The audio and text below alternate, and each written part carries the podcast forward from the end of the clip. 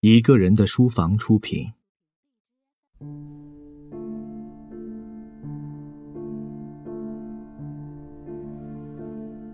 德伯家的苔丝，作者托马斯·哈代，朗读者肖图马。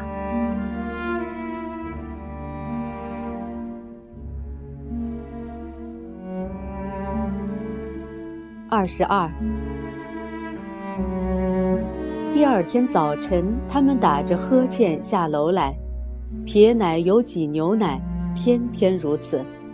然后又进屋吃早饭。克里克老板正在屋里气得直跺脚。他收到一封信，一位顾客抱怨着黄油有股怪味儿。上帝呀，真有股怪味儿！他左手举着根木片，上面沾着块黄油。没错，你们来尝尝。几个人围拢去，克莱先生尝了，泰斯尝了，其他几个在场的女工都尝了，一两个男工也尝了。最后轮到克里克太太，她从摆好的饭桌那边走了过去。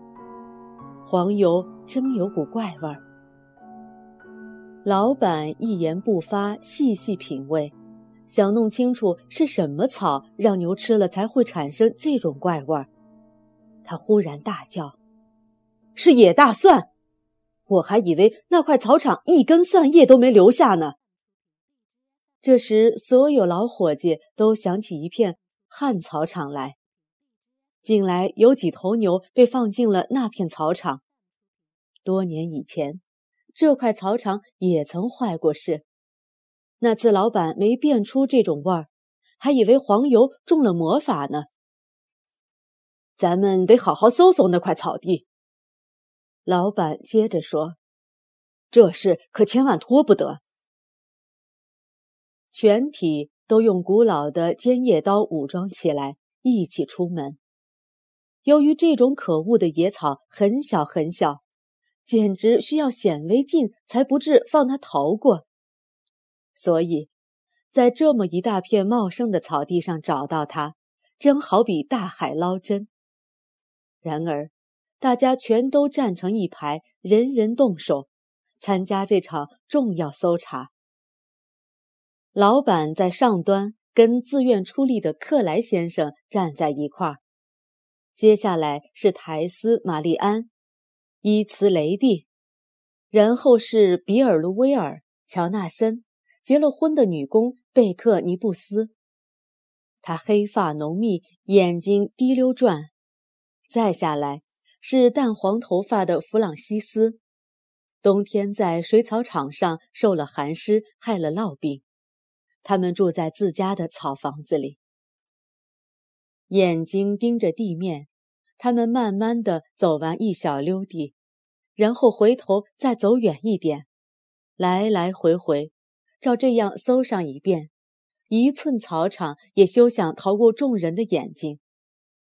这可是一件极其乏味的事情，因为整片草场上顶多能发现五六根蒜苗，但它味道浓烈，只要有一头牛吃上一口。就足以破坏全天的奶制品。他们这些人性格脾气各不相同，现在却弯着腰排成一排，不言不语，动作滑稽。要是有路人从路旁经过，管他们叫乡巴佬霍奇，恐怕有理由得到原谅。他们缓缓推进，弯腰倒地，一缕柔和的光。从凤仙花上反射到他们背着光的脸上，使他们看起来就像月光下的小精灵一般飘渺。虽说正午强烈的阳光正倾洒在他们背上，安吉尔克莱坚持事事要和大家一起做的原则，此刻时不时抬头扫上一眼。他当然不是碰巧走到泰斯旁边。嗯，你好吗？他小声问。很好，谢谢你，先生。他一副庄重拘谨的样子。半小时前，两人才讨论过一大串个人问题，这种寒暄客套似乎多余。可是他们不再交谈，只顾往前走着。她的裙子正好扫到他的护腿，他的胳膊时不时碰碰她。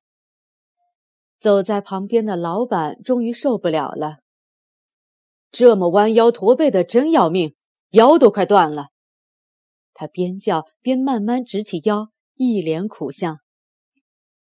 还有你，台斯小姐，头两天还不舒服来着，这么干准头痛。要是头晕就别干了，让别的人干好了。克里克老板退了出去，台斯也落后几步。克莱先生走出行列，开始独自寻找那种野草，发现他在身边。泰斯立刻想起昨天晚上听到的那场谈话，紧张的先开口了：“看他们多漂亮呀！”他说：“谁？伊茨修艾特跟雷蒂。”泰斯以闷闷不乐的肯定这两位当中的任何一个，都能成为一个农民的贤内助。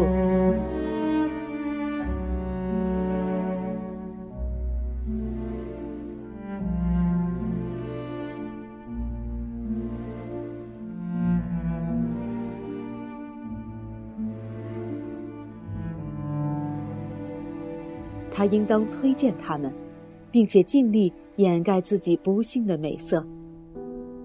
漂亮，哦，当然，他们是漂亮，清清爽爽的，我常这么想。可惜呀，可怜的人儿，漂亮不能长久。哦，不错，是可惜。他们全是奶场上的好手。是的，不过并不比你更好。他们撇黄油比我强远了，是吗？克莱还在远远的打量他们，他们也在打量他。他都脸红了。苔丝挺仗义的说：“谁？雷蒂普利德尔。哦，为啥？因为你在看他呀。”也许一心要做自我牺牲，但苔丝总不能再进一步说下去，或大叫：“要是你真想娶个挤奶姑娘，而不是小姐的话，就要他们中间一个吧，休想要我。”他跟着克里克老板走开了，伤心而满意的看到克莱还留在后面。从这天起，他就强迫自己尽量回避他。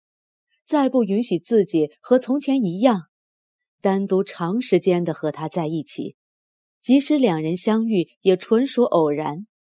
他给了其他三位姑娘一切机会。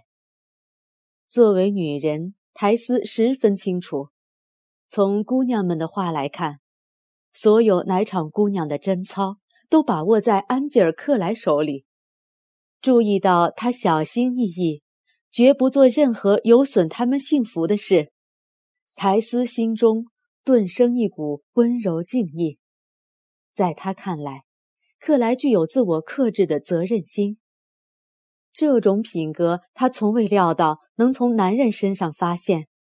倘若没有他，那么跟他同住一所房子的这些心地单纯的姑娘们，恐怕就不止一个要一辈子痛苦伤心了。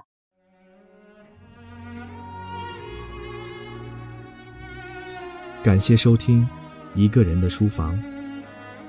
微信搜索“一个人的书房”，获取详细收听及下载方式。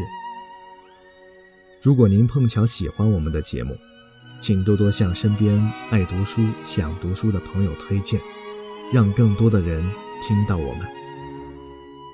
下期节目见。